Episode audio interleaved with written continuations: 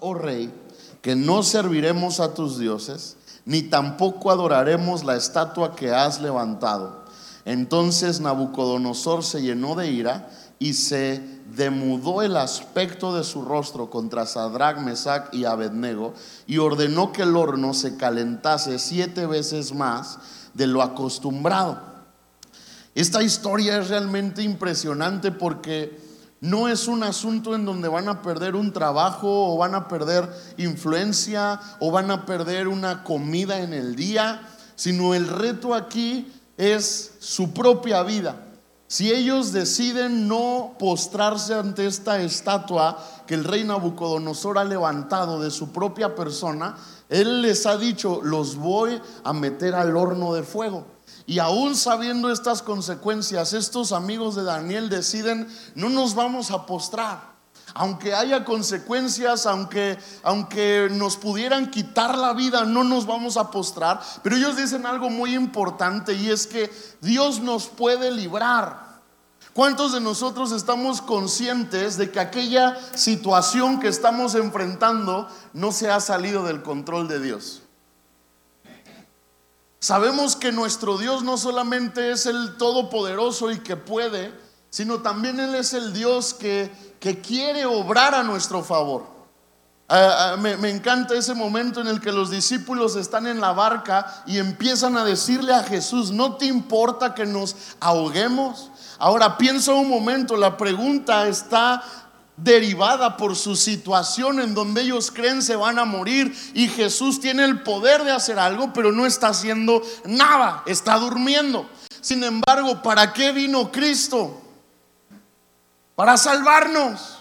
Entonces, realmente a Jesús, claro que le importa nuestra vida, las adversidades, las situaciones que enfrentamos, y entonces esto me, lleva a poner como fundamento de esta plática que Dios no solamente es el Dios que puede hacer algo a tu favor, Él es el Dios que quiere hacer algo a tu favor.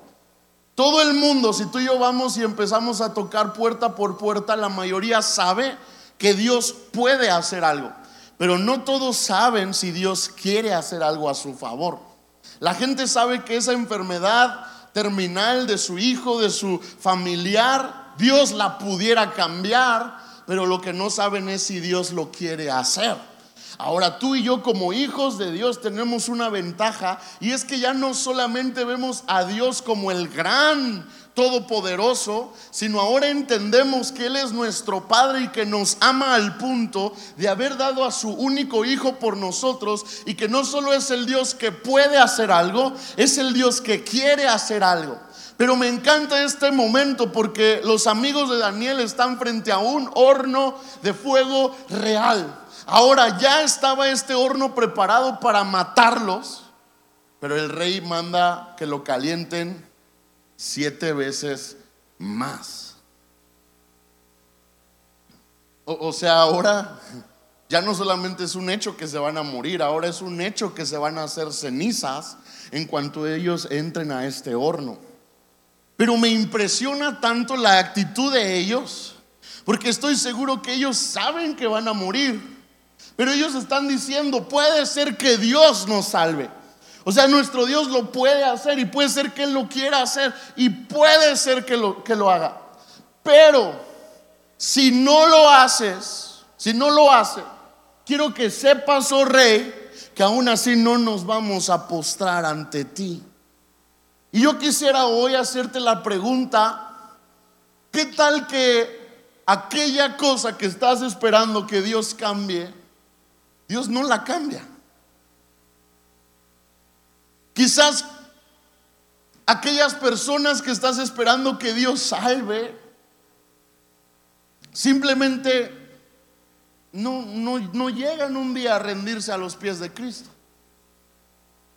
Porque esta es la actitud que ellos están en este momento tomando y entendiendo.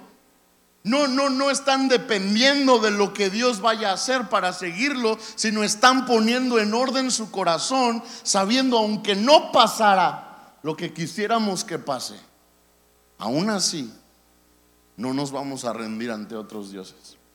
Vamos a seguir amando, sirviendo a nuestro Dios. ¿Qué tal que tú sabes que Dios puede hacer algo y que quizás Dios vaya a hacer algo, pero ¿y si no? ¿Y si no lo hace? Quisiera que me acompañes al Salmo 127, versículo 1, que nos enseña uno de los fundamentos más importantes de reconocer quién es el Dios que tú y yo tenemos. Él es el Todopoderoso, Él es, él es el, el más grande, él, él es Jehová, Él es el Eterno. Y el Salmo 127, verso 1 dice lo siguiente, si Jehová no edificare la casa, en vano trabajan los que la edifican. O sea, puede ser que yo me esfuerce y me afane por edificar la casa, pero al final la palabra, la última palabra está en Jehová. Y por más que yo me afane y me esfuerce en edificar la casa, yo trabajo en vano si no es Jehová que se levanta y lo hace. Si Jehová no guardare la ciudad, en vano vela la guardia. Por demás es que se levanten de madrugada y vayan tarde a descansar y que coman pan de dolores, pues es Dios a quien da a su amado el sueño. Hay cosas en la vida que nunca estarán en mi poder cambiarlas.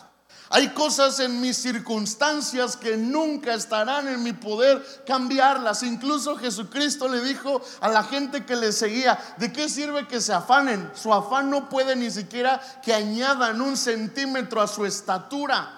Tu afán lo único que hace es estresarte, presionarte, pero no tiene el poder de cambiar absolutamente nada. Hay cosas que tú no puedes seguir peleando, luchando para que sucedan. Hay cosas que tú le tienes que entregar y rendir a Dios. Creo que el orden al cual Dios nos quiere llevar es entender que lo posible me toca a mí, pero lo imposible le toca a Dios. Pero, pero muchos en la iglesia y sobre todo en Morelia, aquí casi no ocurre, pero en Morelia ocurre mucho que mucha gente dice, sí, amén, voy a descansar en Dios, pero viven mordiéndose las uñas. Viven estresados, viven presionados en el cómo, cuando el cómo le toca a Dios. Cuando mi deber es solamente descansar en Dios. Ahora se dice demasiado fácil. Yo, sé que usted lo está oyendo y, a lo mejor está pensando así de fácil, pero cuando lo enfrente se va a dar cuenta que no es, no es fácil. Es de las luchas más grandes que existen en esta vida. El no solamente saber en nuestra mente que Dios es realmente grande, sino con nuestras acciones empezar a confiar en su grandeza, en su soberanía, en su poder. Porque todo aquello que estamos enfrentando puede ser que Dios lo cambie. Puede ser que Dios lo quiera cambiar. Pero, ¿y si no?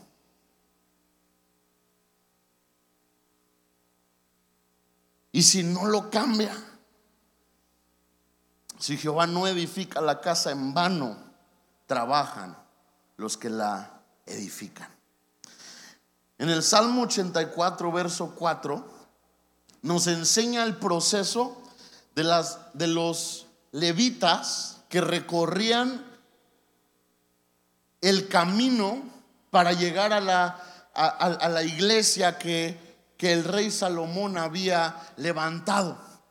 Desde la antigüedad se quedó que todos, aunque estuvieran en diferentes partes del, del mundo, tenían que venir cada año a ofrecer sacrificios en esta iglesia, en esta casa de Dios. Y entonces todos de diferentes lugares, unos cerca, unos no tan cerca, se acercaban solo a rendirle culto a Dios.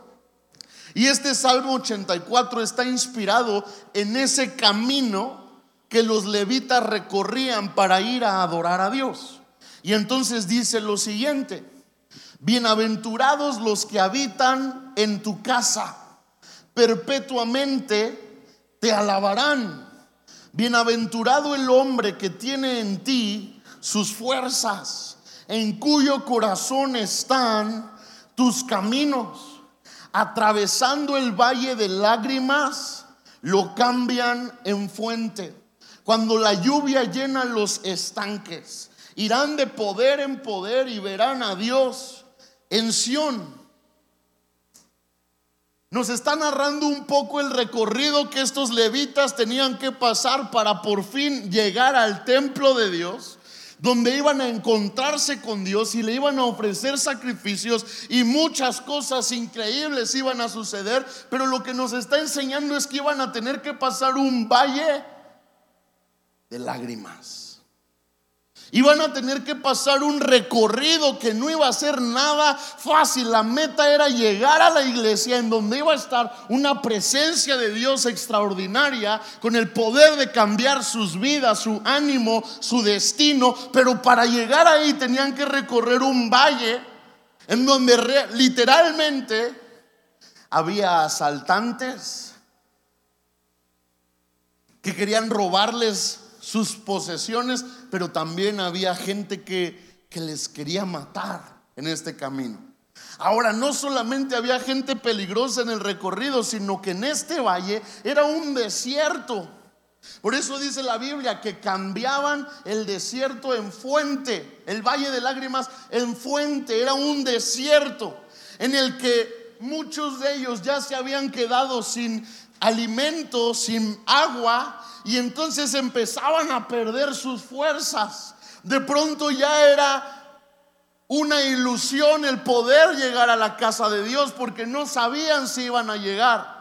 Habían sido asaltados, habían sido golpeados, de repente era, era, era, mucha gente y ahora eran poquitos y ya no sabían qué iba a ocurrir, ya no tenían comida, ya no tenían bebida. Y entonces su mente empezaba a decir, híjole, ¿y si no llegamos?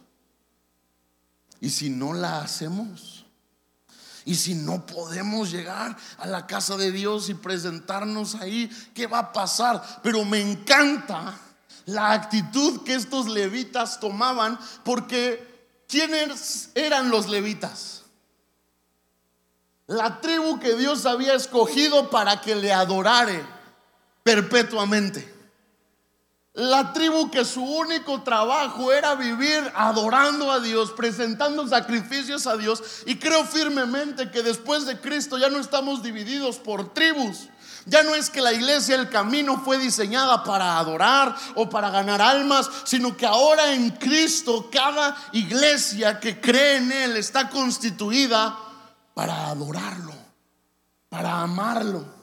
Si tú ves desde el Éxodo la razón por la cual Dios saca al pueblo de Israel de Egipto era para que le, le adoraran.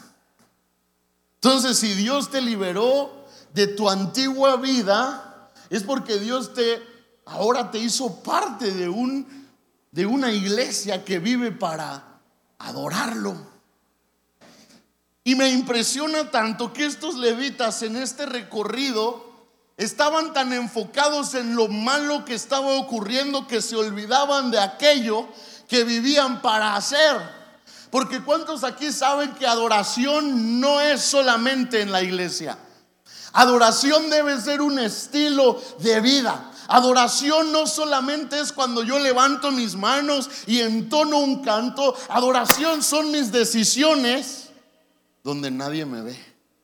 Adoración son mis actitudes donde nadie me ve. Adoración es cuando yo cuido lo que veo, lo que pienso, lo que digo. Adoración es todo detalle que yo pueda hacer con la intención de agradar a Dios. Eso es adoración. Y entonces estos levitas de pronto, aunque vivían para adorar a Dios, estaban tan enfocados en todo lo que estaba ocurriendo que empezaban a desanimarse y a decaer. Pero dice la Biblia, esta gente que tiene en Dios su fuerza, en cuyo corazón están sus caminos. En momentos de la vida van a pasar cosas que no entienden, cosas que no saben por qué, cosas que nunca podrán responder la razón. Sin embargo, tarde o temprano, esta gente que atraviesa este tipo de cosas va a reaccionar y va a recordar, pues si la razón por la que vivo no es para que me vaya bien. Pues si la razón por la que vivo no es para que todo salga bien. Pues si yo no me convertía al Señor para que Él me hiciera rico, pues si yo no me convertía al Señor para que Él cambiara todo en mi entorno, pues si yo no me convertía al Señor para que todo saliera como yo esperaba, yo me convertí al Señor porque era ciego y vi que alguien tenía el poder de darme vida y sacarme de ese foso cenagoso y ese fue Cristo. Y entonces por esa razón yo decidí seguirle, amarle, adorarle pero de pronto en el camino empezamos a perder la motivación por la cual decidimos seguirlo. Y entonces lo que esta gente hacía era recordar para qué había nacido. Y en medio del valle de lágrimas empezaban a adorar. Empezaban a tener una actitud. Puede ser que aquí moramos y puede ser que Dios nos salve. Pero si no nos salva, no nos vamos a rendir ante otros dioses. No vamos a doblegar nuestro corazón ante la idolatría, ante el pecado. Porque aunque Dios no hiciera lo que yo deseo que Él haga, Él sigue siendo Dios. Y Él ya hizo todo lo que tenía que hacer de su parte para ganar mi corazón para ganar mi atención. Aunque mis familiares no se conviertan a Cristo, Él merece que yo lo siga que yo lo ame, que yo lo sirva y, no que venga a la iglesia con amargura de, no, pues es que Dios y a ver cuándo. No, porque Dios no necesita hacer nada más para ganar nuestro amor. Lo que Él hizo ya es suficiente. Lo que Él hizo fue entregar a Jesucristo en una cruz del Calvario, su único Hijo amado, solo para enseñarte a ti y a mí que Él nos ama de tal manera que está dispuesto a entregar todo lo que esté de su alcance para ganar nuestro corazón. Pero ahora nuestra respuesta empieza a ser cuestionada porque puede ser que en el camino cosas no cambien. Y esta gente entonces lo que hacía era atravesando este valle, adoraba. Y me encanta cómo continúa esta historia, porque tú y yo leemos de un versículo a otro en tres segundos, pero esto era un proceso de días, semanas y meses. Dice la Biblia, atravesando el valle de lágrimas, lo cambian en fuente. O sea, en otras palabras, mi adoración tiene el poder de cambiar momentos que yo estoy atravesando.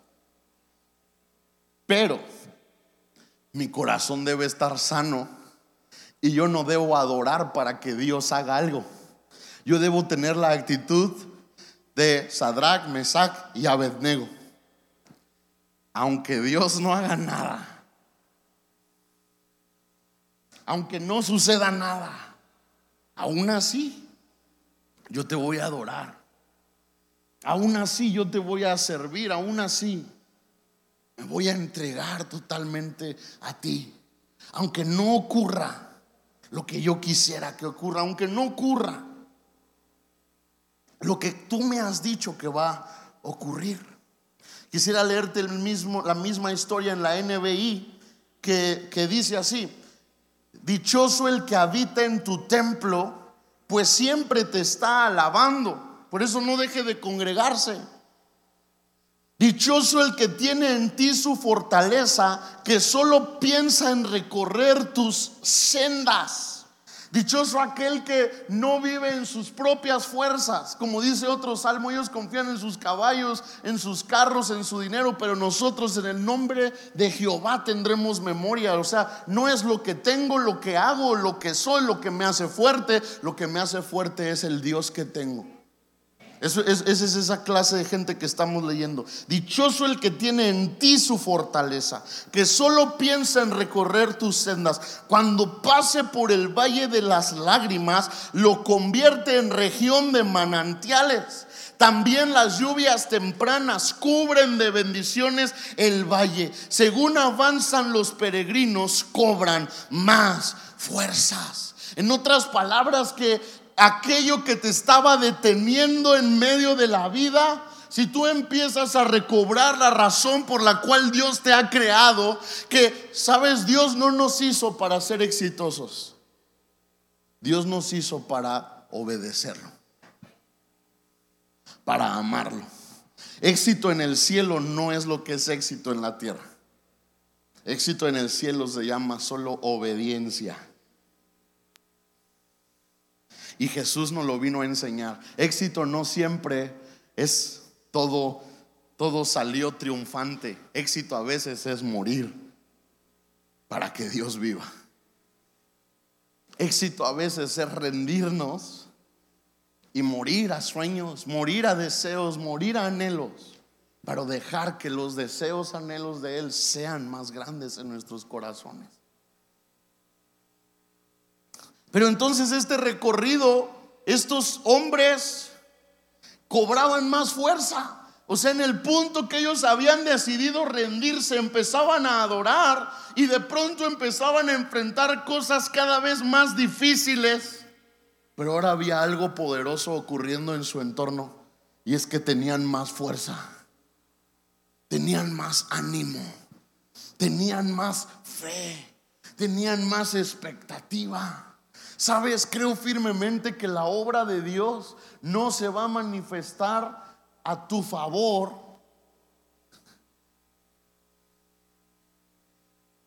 muchas veces cuando todo va bien, sino el poder de Dios cobra sentido cuando todo va mal. Y más grande es la oscuridad, más grande es su luz. Más, grande es el pecado, más grande es su misericordia, su gracia. Más grande es la dificultad, más grande es el favor de Dios sobre nosotros. Y es lo que esta gente probaba, pero solo por adorar. ¿Qué es lo que Dios te está permitiendo enfrentar que quizás ha robado tu fuerza, tu ánimo, tu fe. Pero no es el punto en donde Dios quiere que mueras.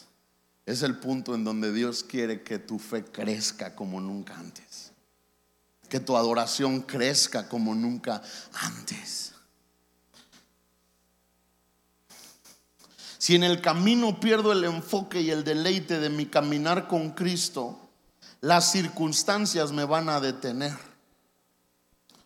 Yo debo recordar que la adoración tiene el poder de cambiar mi actitud, pero también mi corazón y después mi realidad. Adoración puede cambiar tu realidad, pero no, no una actitud de, de vivir para que Dios haga, una actitud de rendición en donde reconozco, aunque Dios no hiciera nada, él sigue siendo mi Dios, yo lo voy a seguir, yo lo voy a amar, yo lo voy a servir. Y entonces adoramos a Dios, no para que haga, por lo que ya hizo, por quién es Él. Y puede ser que entonces esa adoración cambie tus circunstancias, cosas ocurran. Quisiera terminar en Habacuc capítulo 3, verso 17.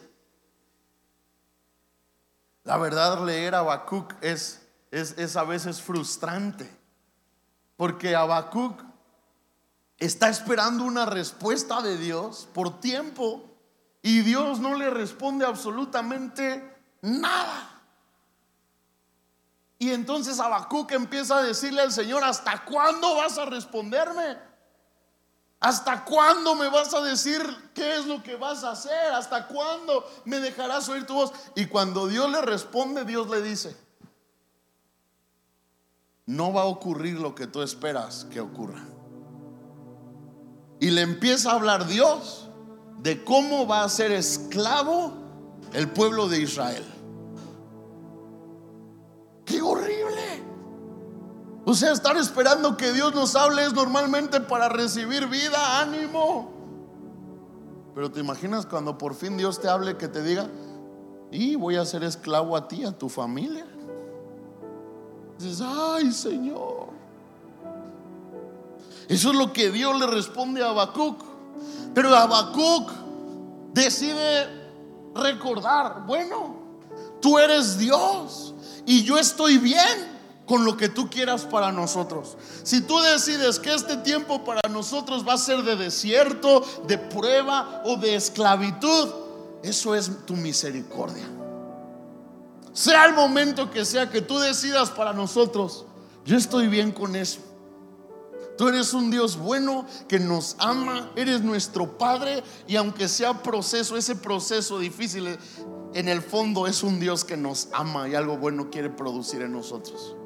Aunque sea un desierto y yo me sienta que me voy a morir en ese desierto y llore en ese desierto, sé que en el fondo es un corazón tierno que me ama, que quiere lo mejor para mí en medio de ese desierto. Y Habacuc en el capítulo 3, verso 17, hace una declaración tan fuerte, tan incongruente.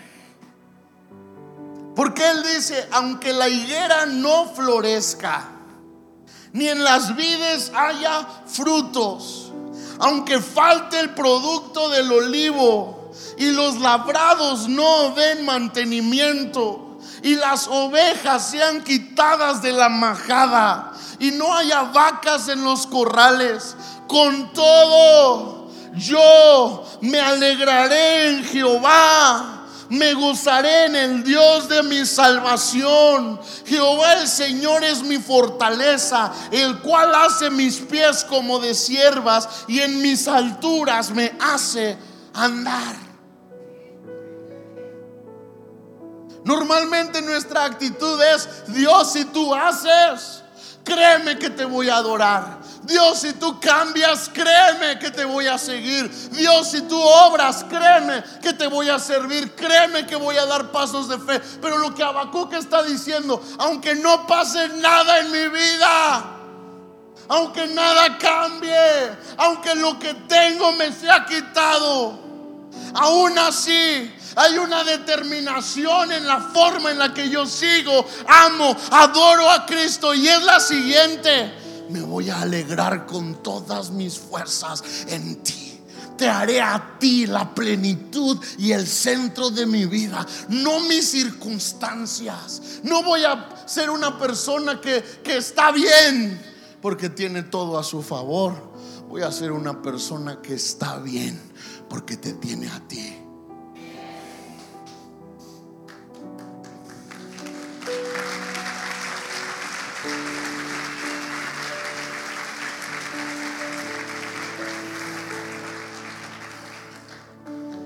¿Cuál es la actitud que Dios está esperando en medio de nosotros? En este proceso, en este momento. Sabes, quizás Habacuc veía a otras naciones a su alrededor ser prosperadas. De hecho, si estudias la historia de Habacuc, te das cuenta que Dios levanta a los enemigos de Israel para enseñorearse de Israel. O sea, a veces es tan incongruente. ¿Cómo Dios vas a levantar a esos desgraciados? Pero a veces Dios lo hace para enseñorearse de nosotros, de mí, de ti. Y si mi actitud es una actitud de arrogancia, es una actitud de ¿por qué ellos y por qué? No solamente puedes estar seguro que nada va a cambiar, sino que también tú te vas a amargar. Y quién sabe si llegues a la meta de la carrera en la cual Dios te ha puesto. Te vas a amargar. Te vas a cansar, te vas a agotar. Por eso es nuestro deber rendirnos y decir, ok, los escogiste a ellos para, para enseñarnos algo. ¡Wow! Tú eres Dios y tú sabes por qué lo haces. Está bien. Que, que si a ellos los vas a prosperar, excelente.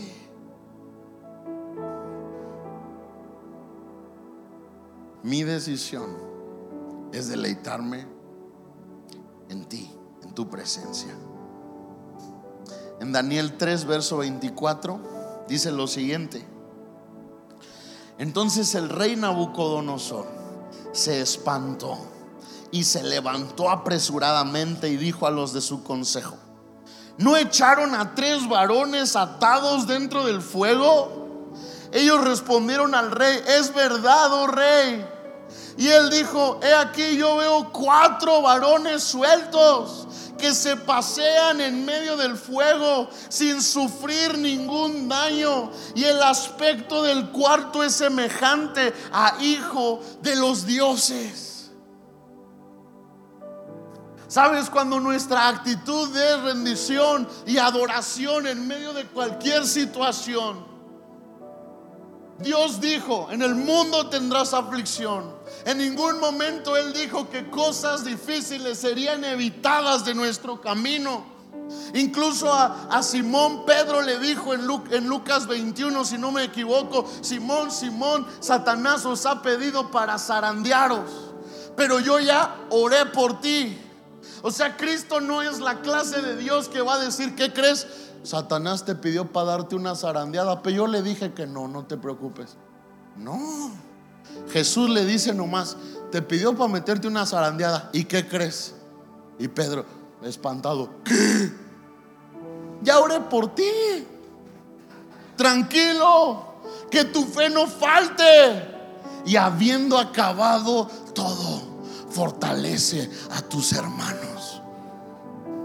Jesús no promete evitarnos la dificultad, evitarnos el desierto, evitarnos el dolor, pero sí promete una cosa nunca dejarnos. Porque incluso en ese momento en el que Él tuvo que ascender a los cielos para sentarse a la diestra del Padre, Él le dijo a sus discípulos, no los dejaré huérfanos, les enviaré al consolador, al Espíritu Santo, al Paracletos, al que está de tu lado para ayudarte. Y Jesús no va a evitar difíciles momentos en tu vida, pero sí promete nunca nunca, nunca dejarte. Tu actitud debe ser, y si no, algo ya puedes saber, ahí estará Dios. Si algo no va a suceder, si, si, si no vas a salir a fin de mes, si, si, si va a faltar como Habacuc dijo, alimento, provisión. Si, si no va a haber sanidad en esa enfermedad, si no va a haber la solución que esperabas, de algo puedes estar totalmente seguro. Alguien estará junto a ti en ese momento. Y no es tu familia, no es tu pastor aquí en la tierra, se llama Jesucristo se llama el Hijo de Dios, se llama aquel que venció a la muerte y resucitó al tercer día. Él estará contigo y mucha gente en medio de tu proceso lo único que sabrá es, no manches, están en el horno de fuego, pero mira, hay alguien más con ellos. Mira, aunque eso está bien caliente y les puede matar, siguen animados, siguen adorando, siguen decidiendo seguir a Cristo y no amargados, apasionadamente, siguen decidiendo servir a Cristo y no con arrastrando su queja, su amargura, apasionadamente.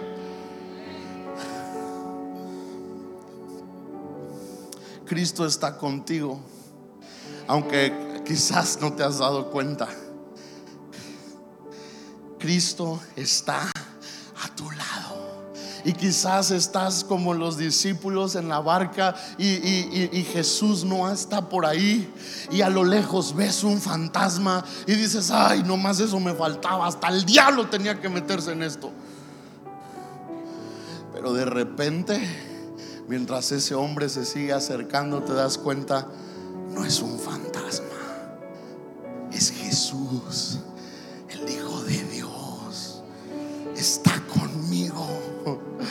muchos aquí tenemos que empezar a conocer al Jesús de las tormentas. Porque ya hemos conocido al Jesús que resucita, que sana, que provee, que hace milagros. Pero también el Jesús de las tormentas necesita ser conocido. Y Él quiere manifestarse a tu vida y sanar tu corazón. Y abrazarte en medio de la tormenta. Y sanarte de esa ambición humana de que cosas ocurran, sucedan. Y enseñarte no solo de pan vivirá el hombre no solo de resultados vivirá el hombre, no solo de éxito humano vivirá el hombre, no solo de milagros y respuestas vivirá el hombre, sino de toda palabra que sale de boca. Yo tengo el poder de darte vida y plenitud, aunque cosas no ocurran en tu entorno. ¿Por qué no te pones en pie?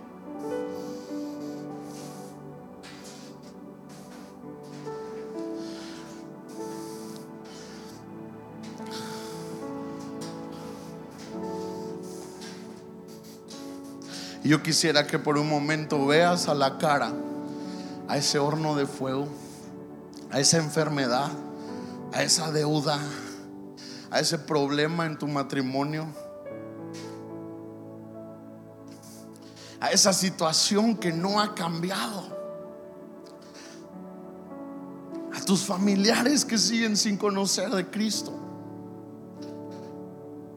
a esas oraciones que no han sido respondidas mírales.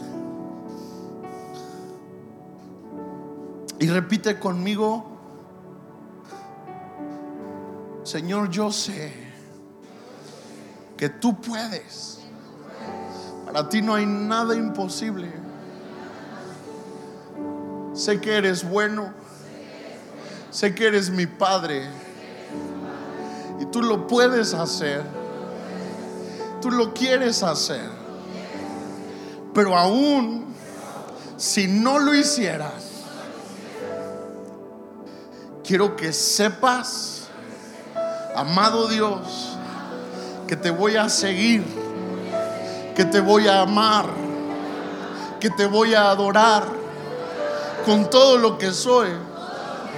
Aunque sean mis últimas palabras, aunque sea mi último aliento, vivo para ti te lo voy a dar todo. Pero también quiero que sepas, oh imposible, oh dificultad, oh enemigo, oh promesa no cumplida, que Dios puede. Pero aún si no sucediera, no me voy a rendir. Voy a seguirlo. Voy a amarlo voy a servirlo. Porque Él ya me compró a precio de sangre. Y no tiene que hacer nada más para ganar mi corazón. Porque ya le pertenece.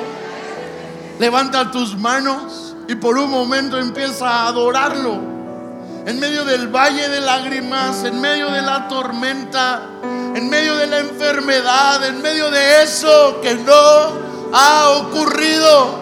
Levanta tu voz y dile, te amo, tú eres mío, yo soy tuyo, yo vivo para ti. Levanta tu voz, levanta tu corazón. Como Habacuc dijo, aunque la higuera no produzca ni en las vides haya fruto, aunque las ovejas sean quitadas, con todo yo me voy a alegrar en ti. Precioso Espíritu de Dios, te amo. No por lo que puedes hacer, no por lo que no por lo que puedes cambiar, no por lo que me has prometido. Te amo porque tú eres bueno, porque tú eres fiel, porque tú eres grande. Te amo, Espíritu de Dios. Te amo.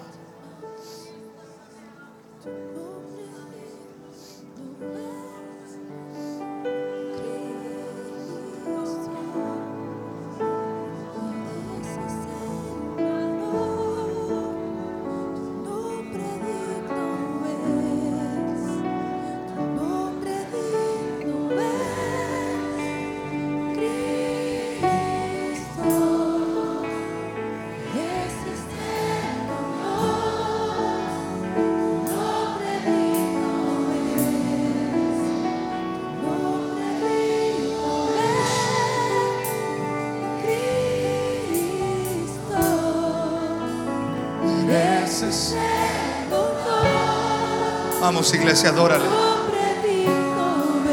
Levanta tu voz y adórale con todo tu corazón. Digno. Jesús. Jesús.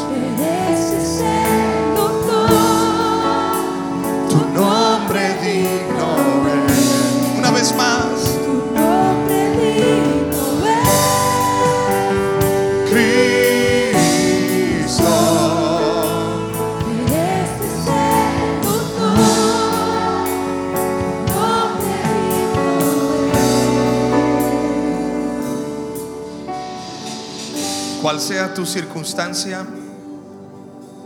hoy la palabra es tan clara. Mi amor hacia Dios no está determinado por una circunstancia, por una condición. Muchas veces queremos condicionar nuestra entrega a Dios. Pero hoy Dios está hablando tan claramente a nuestro, a nuestro corazón con este mensaje. Sigo siendo Dios en la enfermedad, en la salud. Sigo siendo tu Dios en la abundancia o tal vez en la dificultad financiera. Es la pregunta que, que tenemos que hacernos. ¿Seguirá siendo nuestro Dios? ¿Seguiremos entregándonos a Él? ¿Seguiremos, seguiremos amándole? Si tu respuesta es sí, entonces dile Señor, te amo por encima de toda circunstancia. Te amo Jesús. Te amo papá. Oh Jesús. Yo declaro un espíritu de fe a tu vida. Yo declaro un espíritu de esperanza a tu corazón. Porque la esperanza es la que no avergüenza. La esperanza en Jesús, esa no avergüenza, ¿sabes? Y la esperanza en Cristo Jesús, el estar firmes, tener fe en el corazón, en el nombre de Jesús. Hoy es desatado sobre tu espíritu, espíritu de fe. Tu fe aumenta. No para conquistar solamente una montaña, sino fe para permanecer de pie. Fe para permanecer. Hay muchos que están siendo zarandeados y te habías preguntado por qué. ¿Para qué, Señor? Hoy Dios te ha respondido. Dios te está diciendo lo que estoy haciendo es, estoy fortaleciendo tu fe. Estoy provocando en ti que tu fe sea purificada, que tu corazón sea purificado, que tu corazón sea llevado más profundo. Amarme más, dice el Señor. En el nombre de Jesús lo declaro para tu vida. Un aumento de fe, un aumento de carácter, un aumento de la presencia de Dios, del peso de la gloria de Dios en tu vida. En el nombre de Jesús.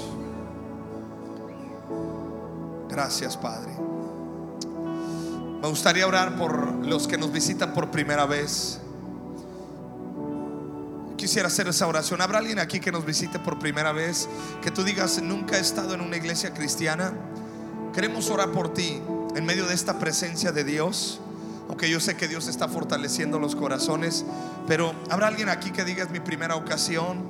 Queremos orar por ti o ya todos tenemos a Cristo en el corazón. Bien. Entonces levanta tus manos. Escúchame. Este es un mensaje tan profundo que tiene que llegar a, a tu corazón. Y con tus manos levantadas ahí recibe consuelo, recibe fortaleza, recibe la paz de Cristo que sobrepasa todo entendimiento. Ahí recibe del Señor, recibe ese ánimo, recibe fuerza, recibe paz.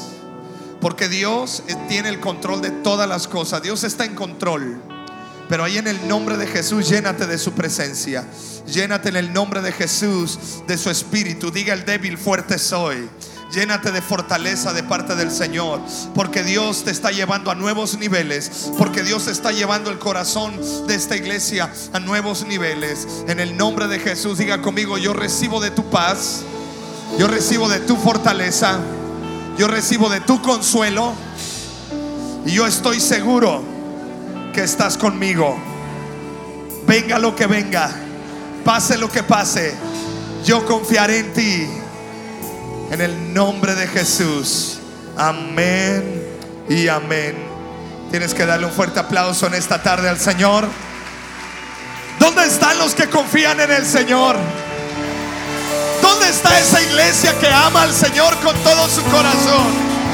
¿Dónde está esa generación que amamos a Dios por encima de toda circunstancia, iglesia? Vamos, adórale, exáltale, glorifica a Jesús. Te amamos Dios, te amamos Dios, te amamos. Convertimos el valle de lágrimas en gozo y en alegría.